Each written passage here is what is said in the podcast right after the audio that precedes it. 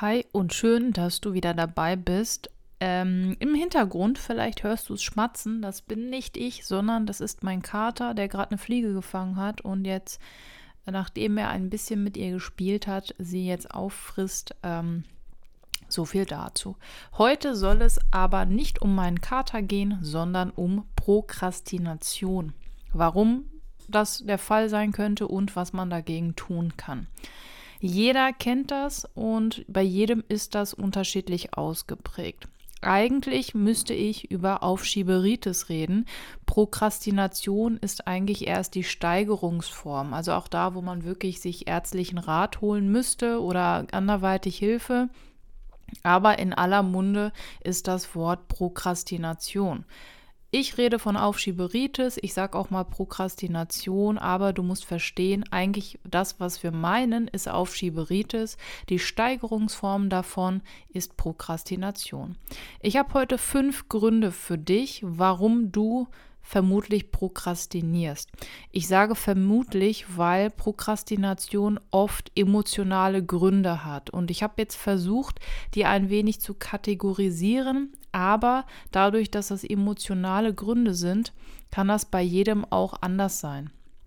Der erste Grund, den ich bei vielen sehe und der auch wirklich schwierig zu knacken ist, da bin ich ehrlich, ist Perfektionismus.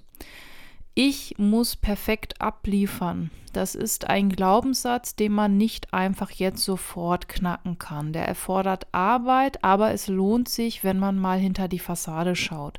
Warum möchtest du immer perfekt abliefern? Du musst den Grund finden, woher das stammt. Das stammt meistens aus der Kindheit, ohne dass wir es wissen, haben uns das unsere Eltern eingetrichtert, Lehrer manchmal auch. Es kann echt unterschiedliche Gründe haben, aber du musst versuchen zu verstehen, warum das so ist. Und erst dann kannst du es ablegen. Das heißt, für dich wäre jetzt die Frage, welche Situation in meiner Kindheit hat das gefördert? Warum habe ich diese Schutzmauer aufgebaut? Warum denke ich, dass ich nur gut genug bin, wenn ich alles perfekt abliefere? Und ganz oft ist das Fatale dran, wenn du es perfekt machst und irgendjemand findet auch nur irgendeine Kleinigkeit, dann ist das, hat das so ein groß, hat das so eine große Auswirkung auf dich, das ist wie ein Schlag ins Gesicht. Deswegen wirklich mein Appell, versuche deinen emotionalen Grund zu finden. Was treibt dich dahin, perfekt sein zu wollen? Niemand ist perfekt und lieber etwas unperfekt abgeben, als gar nicht damit anzufangen. Ich weiß, wenn du darunter leidest, ist das jetzt ein ganz kleiner Trost, aber da wirklich überlegen, woher kommt das tief in mir drin und dann versuchen, das aufzuarbeiten. Wenn man das alleine nicht hinbekommt, überhaupt nicht schlimm. Es gibt ein Buch dazu, das hat mir sehr geholfen. Das heißt, Das Kind in dir muss Heimat finden von Stefanie Stahl, glaube ich. Ich verlinke dir das unten. Das ist wirklich super, das Buch, und das kann ich dir nur empfehlen. Es könnte dir helfen. Der zweite Grund ist Versagensangst. Und das ist jetzt die Situation, du fängst erst gar nicht an, weil du denkst, dass du scheitern wirst. Ja, also scheitern ist vorprogrammiert, egal ob dir die Aufgabe Spaß macht oder ob sie dir wirklich liegt, aber in deinem Kopf ist diese Barrikade, äh, Barrikade, was, wenn ich versage? Mir hilft, auch ich habe das manchmal, je nach Aufgabe, ähm, das kommt auch gleich die anderen Gründe, je nach Aufgabe kann ich das wie folgt lösen. Bei mir, wie gesagt, das sind alles emotionale Gründe und deswegen kann es sein, dass der Tipp, den ich dir jetzt nenne, bei dir gar nicht passt.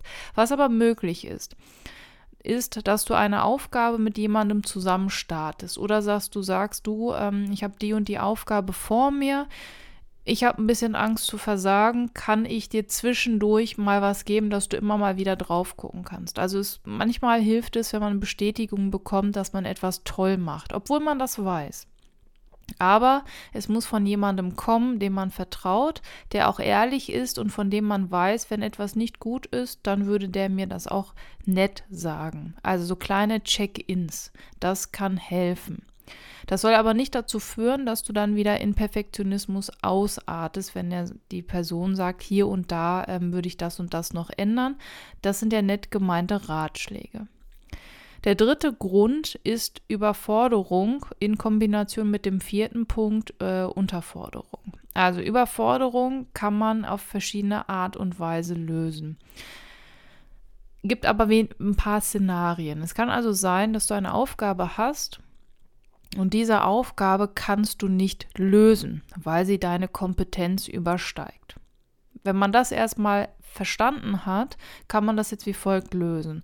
Kannst du die fehlende Kompetenz in kurzer Zeit oder in der Zeit, wie du für die Aufgabe hast, kannst du sie so erlangen, dass sie reicht, um die Aufgabe zu erfüllen. Wie gesagt, du musst es ja nicht perfekt machen.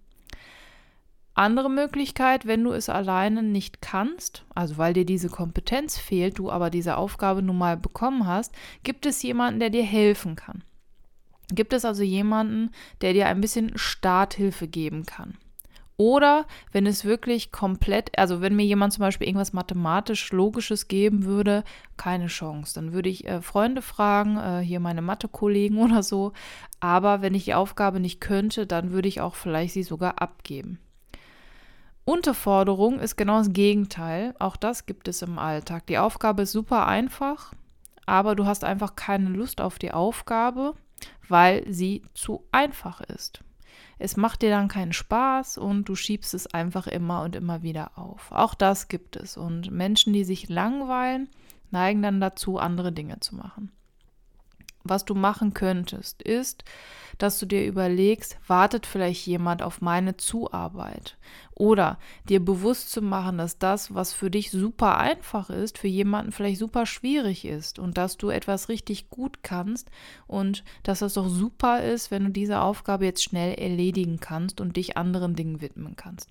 Außerdem wäre es doch super schön, wenn du die Aufgabe in deiner To-Do-Liste endlich abhaken könntest. Dann wird sie dir auch nicht immer im Kopf herumschwirren oder in der To-Do-Liste eben jeden Tag auftauchen.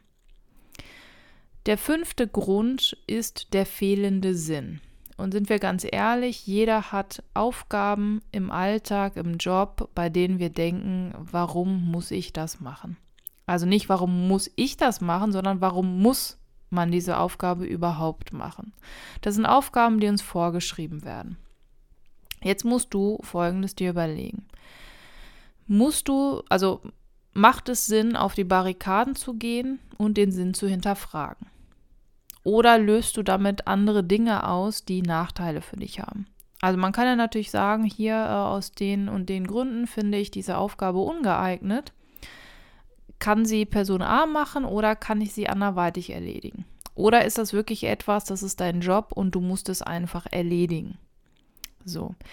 Was auch hilft, wenn alle Stricke reißen und du musst die Aufgabe erledigen, dann hilft es, sich einmal zu überlegen, gibt es einen klitzekleinen Sinn, den du erkennst?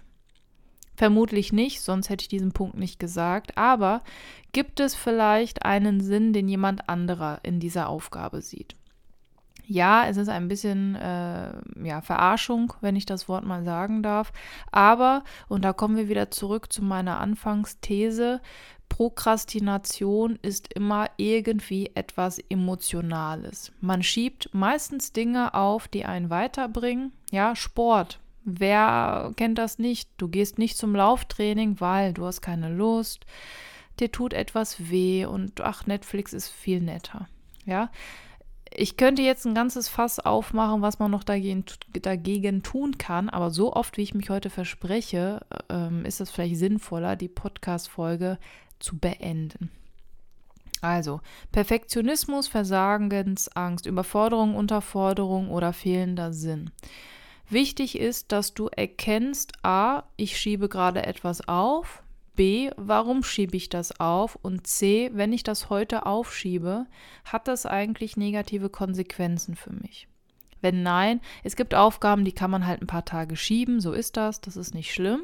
Aber wenn man sie so lange schiebt, bis am Ende die Aufgabe in so einer Nacht- und Nebelaktion erledigt werden muss, dann ist das überhaupt nicht gut und hat auch wirklich nichts mehr mit Erholung zu tun oder mit gesunder Produktivität. Deswegen mein Appell, finde den Grund und überleg dir, wie du damit umgehen kannst. Also welcher emotionaler Grund steckt dahinter, dass du keine Lust auf diese Aufgabe hast. Das ist wie mit der Steuer. Ich weiß ganz genau, warum ich die Steuer aufschiebe. Ich muss erstmal so viele Zettel suchen. Dann habe ich da den Termin, gehe hin und es fehlt immer irgendein Zettel. Ich weiß nicht warum, meine Checkliste ist unendlich lang, aber irgendein Zettel fehlt doch. Wenn ein Zettel nicht fehlt, dann möchte der Steuerberater doch noch irgendwas anderes, was er nie vorher brauchte. Und dann, wenn ich es eingereicht habe, kommt vom Finanzamt vielleicht noch mal etwas, was die auch wollen. Also so eine Steuererklärung zieht immer Arbeit auf sich. Und deswegen schieben wir es auf. Zumindest ich. In diesem Sinne hoffe ich, dass du deine Steuererklärung schon gemacht hast.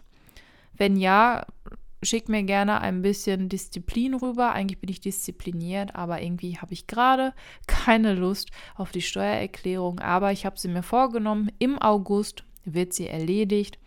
Es hat einen Nachteil, wenn man das mit dem Steuerberater macht. Da hat man nämlich das ganze Jahr Zeit. Aber meine künstliche Deadline, August, dann kriegen wir das hin. Ansonsten schau gerne, gerne bei Instagram vorbei. Jeden Mittwoch kommt eine Podcast-Folge hier, ja, aber bei Instagram ist es immer ein bisschen interaktiver. Auch wenn ich jetzt ein bisschen runterfahre, denn mein Hauptjob fängt jetzt wieder an, die Ferien sind vorbei, das Schuljahr startet und es gibt ganz, ganz viel zu tun und zu beachten. Und deswegen muss ich meine, ja, mein Hobby aktuell ein bisschen runterfahren. Aber trotzdem wirst du von mir jeden Mittwoch meine Podcast-Folge bekommen. Du wirst einmal im Monat mein Newsletter bekommen und du wirst ein bis dreimal die Woche bei Instagram Posts bekommen.